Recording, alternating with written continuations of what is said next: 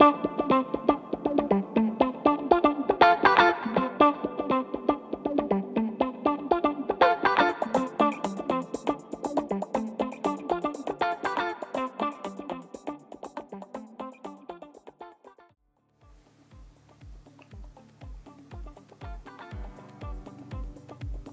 oli oli, bienvenidos una vez más a The Drag Review. En este, nuestro primer episodio bonus, estaremos revisando el especial de las audiciones en vivo de la Más Draga 4.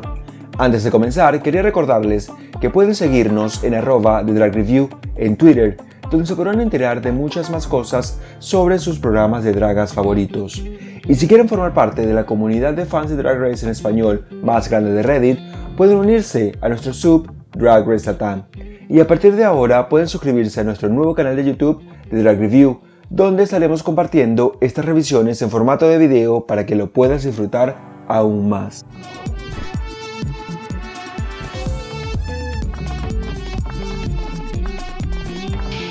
Quisiera comenzar este episodio bonus hablando sobre el show, sobre las audiciones en vivo de La Madraga 4. Me pareció que fue una gran oportunidad para ver no solo unas audiciones a un programa de realidad o un, reality show, sino más bien un show de talentos de un grupo de drags que representan en, en, líneas generales lo que es el drag de un país. Me pareció que esta oportunidad los productores de La Madraga tuvieron un gran acierto en presentarnos cómo es el proceso previo a que comiencen las grabaciones del show, cómo es el proceso previo en la elección de esas reinas que, que estarían eh, calificadas o que estarían seleccionadas para concursar en el programa. Me gustó mucho que en esta oportunidad pudiéramos ser nosotros, el público, parte de esta decisión y que estuviéramos sobre todo involucrados en el detrás de cámara y en el ver cómo las reinas se preparan para darnos este gran espectáculo que fueron las audiciones en vivo.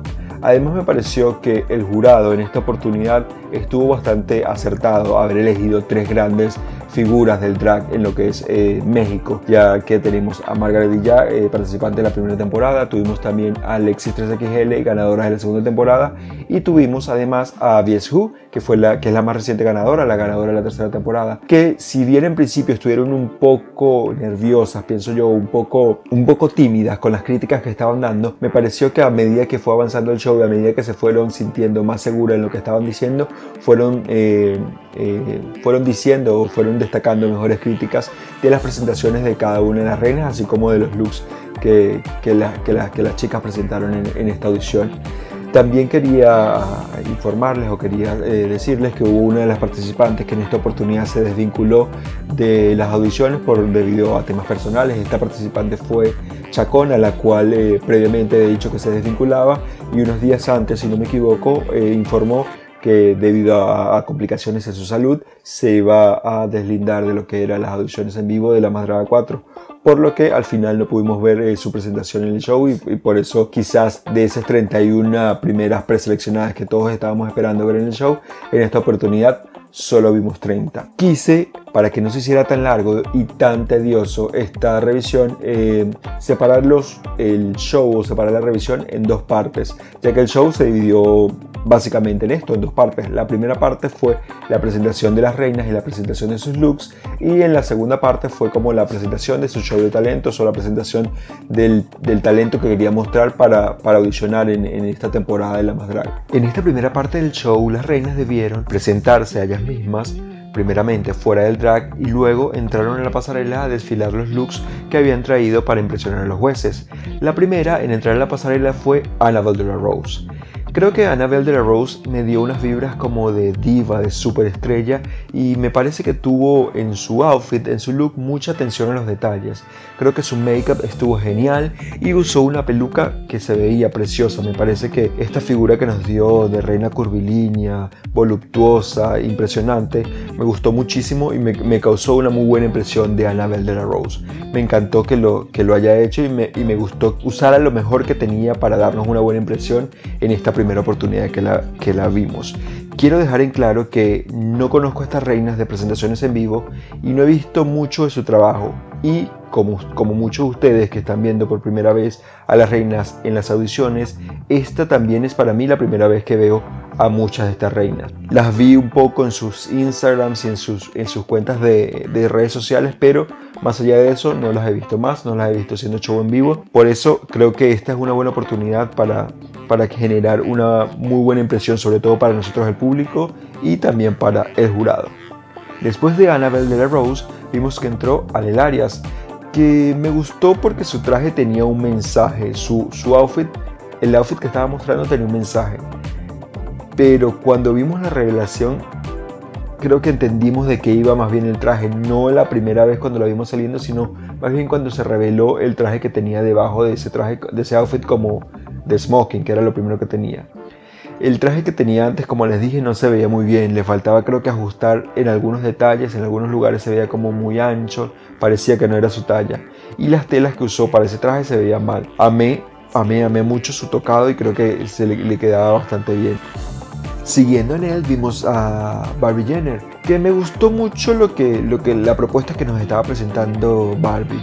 Me gustó que se atreviera a ir con ese look y ese peinado que tenía, que tenía, que tenía puesto. Es una buena forma de causar una buena primera impresión, pienso yo. Barbie Jenner la había visto en sus redes sociales y creo que este look que nos presentó en las audiciones es algo totalmente diferente a lo que estaba acostumbrada hacer Barbie Jenner. Capaz que en vivo es otra, eh, muestra otras cosas, pero en su Instagram, por lo menos en su feed de Instagram, había visto una Barbie Jenner totalmente diferente. Luego de Barbie Jenner vimos a Vivi McDior, que entiendo que su principal inspiración sea Kim Kardashian y creo que ella lo comentó en, en las audiciones, pero creo que no tomar riesgos cuando tu estadía en la competencia depende de ello me pareció una decisión bastante arriesgada. Es decir, me parece que, que en esta oportunidad tenía que tomar un riesgo y presentarnos algo totalmente diferente, algo totalmente fuera de la caja. Su look se veía lindo, sí, se veía costoso y bien hecho, pero creo que estaba muy simple para esta pasarela, para esta oportunidad que le dieron en esta audición. Luego de Vivi McDior vimos a Deseos Fat, que creo que su look era muy en su brand, muy en su marca. El vestido no me gustó tanto porque el lazo que tenía en la parte de atrás hacía que toda la atención fuera a su espalda y no la viéramos a ella como tal, no viéramos su rostro y, y su frente, su parte del frente. El look creo que pudo mejorarse atendiendo más a este tipo de detalles que le comenté y pienso que aún no me acostumbro a su make-up a su signature makeup no estaría todavía acostumbrándome.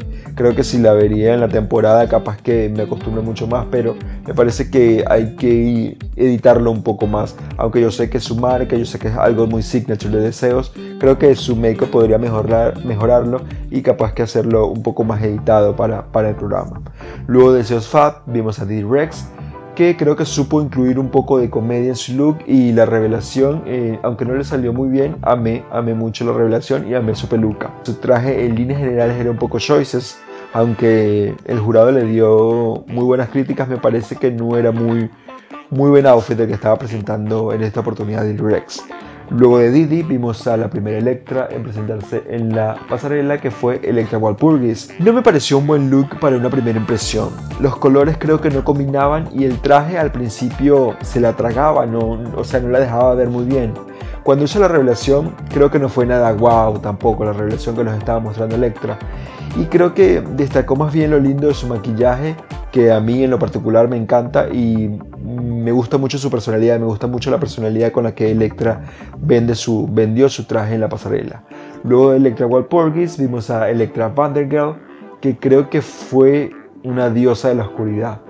Nos dio mucho high drag, nos dio un, drag muy elevado, súper glamuroso y me gustó que tomara esta decisión de presentar su lado más oscuro para dar su primera impresión en la pasarela. Creo que Electra es una, una, de las chicas con más peso en, esta, en estas audiciones y me parece que puede llegar muy lejos Electra dentro del programa. Luego de Electra vimos a la Frikitrona con un look que nos dio unas vibras de muy showgirl, muy, muy chica de los shows. Un outfit creo que estaba muy lindo y que lucía, para mí lucía precioso. Me gustó el detalle de los vuelos que tenía el body en la parte de la cintura y noté algún detalle medio raro en su peluca, quizás Quizás el lace no estaba muy bien pegado, no estaba, no estaba muy bien colocado, digamos, el lace de esa peluca, pero que sin embargo creo que su look estaba muy lindo eh, esta noche. Luego de Frikitrona vimos a Jen Taff, con un look que estaba lindo, sí, sencillo pero bien hecho. Eh, su look en general estuvo bien armado, tanto el vestido con el maquillaje y la peluca me parece que fueron buenas decisiones para presentar esta noche. Creo que le faltó un poco venderlo mejor en la pasarela, supongo que, que no lo vendió también porque estaba algo nerviosa, no sé si era si está acostumbrada a hacer este tipo de shows, pero me parecía que le faltaba un poco de experiencia a Jen Taff esta, eh, en, esta, en esta oportunidad. Luego de Jen vimos a Georgina, que tenía muy altas expectativas con esta niña, pero creo que estuvo muy básico el vestido que usó Georgina. Si bien entiendo que su drag va de eso, va de ser eh, una, una, mujer sencilla, una, una reina sencilla, eh, creo que me, me, faltó espectacularidad, me faltó grandiosidad en el traje que estaba presentando Georgina. Para esta oportunidad creo que hubiera sido un buen atino eh, presentarnos un drag más elevado, más, más genial, digamos, más espectacular. Ella se veía espectacular, pero pensé que nos iba, que nos iba a dar más, que nos iba a sorprender. Luego de Georgina vimos a Iris XC, que nos dio retar, literalmente. Le compro, le compro su campiness y sus ganas de hacer comedia y espero que podamos ver eh, algo más de fashion en la, en la pasarela si, si Iris XC llegara a quedar en la, en la temporada. Después de, de Iris XC vimos a la carrera Mami Creo que el sombrero le quitó toda la atención sobre ella, pero qué bueno que se lo quitara porque su primer vestido estaba lindísimo y ya la revelación me gustó, pero espero que no caiga siempre en mostrar tetas todo el tiempo. Me parece que todo su look se centró alrededor de sus tetas y creo que eh, no me estaría gustando como ver mucho mucho eso de, la carrera mami. Espero que si llegase a quedar en la, en la Más Draga 4 nos muestre un lado totalmente diferente a lo que capaz está acostumbrado a hacer eh, usualmente la carrera en sus, en sus shows. Luego de la carrera vimos a Lupita Koch, que para mí Lupita es una reina totalmente, con ese outfit que usó, que se me pareció a, uno que usó Valentina en la pasarela de Blanco Angelical de Stars 4, creo que estaba totalmente diosa Lupita. Aunque estaba inspirado en la bandera, según ella, me faltó que los detalles del águila y la serpiente tuvieran por lo menos el color, creo que eso lo hubiera destacado un poco más el look, eh, la referencia que hacía en el look de Lupita. Creo que, sin embargo, el outfit estaba totalmente espectacular. Luego de Lupita vimos a la Scarlett con un look eh, monocromático que creo que estuvo muy lindo. El primer vestido que tenía, todo armado y grande, estaba muy lindo y bien hecho. Y después la revelación que nos dio me encantó porque era algo más simple pero era igual de hermoso. Ese color que usó para el tul y los detalles, de, los detalles del vestido le quedaba muy lindo. Y el body de la última revelación estaba lindísimo también. Creo que la Scarlett hizo, tomó buenas decisiones una tras otra y me encantó que, se, que usara todos esos looks y los hiciera parte de su revelación. Luego de la Scarlett vimos a Lady Kero que trajo unos vestidos espectaculares con unos detalles asimétricos increíbles. Además, su tocado como una especie de drone creo que era, lo que tenía puesto la dieron horrible. Amé mucho a Lady Kero y me encantó esta propuesta que nos trajo para las audiciones. Luego de Lady Kero vimos a la Morra Lisa, que yo creo que esa hija de puta lo hizo de nuevo. Nos dio glamour, nos dio looks, nos dio grotesco en la pasarela y su make-up y su peluca estaban increíbles. Me encanta la Morra Lisa porque siempre nos trae cosas que son totalmente inesperadas. Después de la Morra Lisa vimos a Alexa Fox, me gustó su look, tenía una, creo que tenía una historia el look que estaba presentando y la niña lo supo vender totalmente. Su maquillaje estuvo impecable y esa peluca que tenía me pareció que se veía diosa totalmente con la peluca que estaba usando. Después vimos a Matracatraca que tenía un look con unos lindos colores y creo que la forma en que lo vendió estuvo bastante, estuvo bastante bien y estuvo adecuada, me gustó bastante pero no me gustaron mucho los pantalones que estaba usando. Quizás eh, los habría cambiado por otra cosa, no sé, me parece que eso me causó un poco de ruido al ver a la matraca eh, desfilando en la pasarela. Después de la matraca vimos a Miss Fortune, que nos dio un look para mí muy on-brand. O sea, me pareció que es mucho, es muy parecido a lo que siempre ha usado eh, Miss Fortune en otras cosas, es mucho de lo que hemos visto de ella en sus redes sociales. Y me parece que, que vendió este look muy bien, me gustó mucho cómo lo vendió. Me encanta ese maquillaje que usa eh, Miss Fortune, me parece que se ve mala mala, se ve como una reina maléfica. Y a mí, eh, especialmente las reinas con ese toque de villana, me encanta, amamos ver. Luego de Miss Fortune vimos a Panira del Mar, que tenía para mí un lindo vestido y lindos colores. Me gustó su peluca trenzada, pero estuvo creo que en líneas generales un poco básico su look. En comparación con muchas de las otras reinas que estuvieron esta noche, creo que Palmira tuvo uno de los looks eh, más básicos de la noche. Después de Palmira vimos a Papercut, que nos dio para mí primer día de clases y útiles escolares. Me gustó que tomara la decisión de un look tan arriesgado para esta audición porque eso era lo que yo estaba esperando de, cada una de las reinas de esta noche. Que todas tomaran decisiones arriesgadas porque eso seguramente es lo, que los iba a llevar a, llevarse ese puesto para, para participar en la Matraga 4. Creo que el look de Papercut estuvo impecable y su maquillaje como siempre de 20 puntos. Luego de Peppercut vimos a Pixie Pixie, que fue otra más que nos dio looks icónicos y que logró vendernos su fantasía. Me encantó su look y cómo usó los accesorios para complementar el ensamblaje total del look. Creo que Pixie y Peppercut son uno de los que tuvieron los looks, eh, los conceptos en looks, junto obviamente con la moraliza, con más, más, más increíbles. Me pareció que tuvieron un muy buen trabajo y estuvieron bien presentados los looks de estas dos reinas en la pasarela. Luego de Pixie Pixie vimos a Ramona, que tuvo un lindo vestido, pero algo básico. Me parece que su make-up y su peluca estuvieron muy lindas, pero como ya les dije, su vestido me pareció un poco básico. Quizás lo hubiera cambiado por algo, algo más increíble, algo más inesperado para esta noche. Luego de Ramona vimos a Rebel Mark que nos dio un look con un mensaje. Su maquillaje estuvo lindo y su peluca se veía increíble. Me gustó cómo usó las telas y los patrones para llegar a cabo este traje. Creo que logró un muy buen resultado final y eso fue lo que pudimos ver de Rebel Mark esta noche en la pasarela. Luego de Rebel Mark vimos a Rula Glam, que me pareció que lo más extraordinario que hizo fue usar los zancos al estilo Ivy Winters. El outfit que usó estaba adaptado a los zancos y fue algo, la verdad, para mí muy sencillo. Nada que fuera muy impresionante. Creo que todo, todo, todo, toda la atención del look se lo llevaron obviamente los, los zancos esta noche para Rula Glam.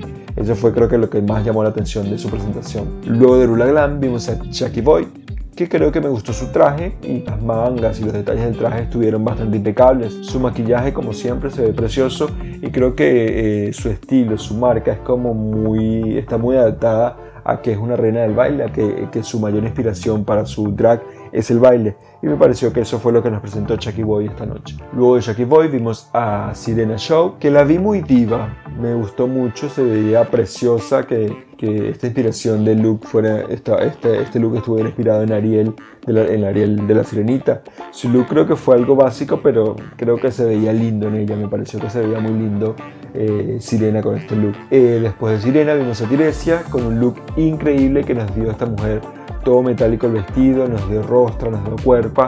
Su peluca, aunque estaba un poco, un poco, un poco thirsty, me pareció que era un poco choices. Pero sin embargo, su look me pareció muy costoso y, creo que, que Tiresa se veía increíble. Y por último, para cerrar la pasarela, vimos a Visa Drag, que nos dio una tremenda fantasía con su look en colores brillantes y con mucha pluma por todos lados. Creo que estaba muy inspirado, ella misma lo dijo, muy inspirado su look en los drag de las Islas Canarias. Y creo que la verdad lo logró totalmente Lisa con este look esta noche.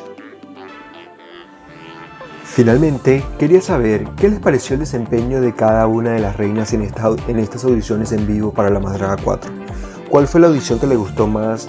cuál fue la que les gustó menos, cuál les disgustó. En cuanto a los looks que vieron en las presentaciones, cuál fue el mejor look, cuál creen ustedes que fue un look poderoso y que fue bastante impactante en estas audiciones. Por favor, déjenmelo saber en arroba de Drag Review o escribiendo con el hashtag de Drag Review en Twitter. Ya para terminar, quería agradecerles una vez más por escucharme y por seguir cada revisión que hacemos. No me queda más nada que despedirme y pedirles que nos escuchemos en un nuevo episodio de The Drag Review. Vai!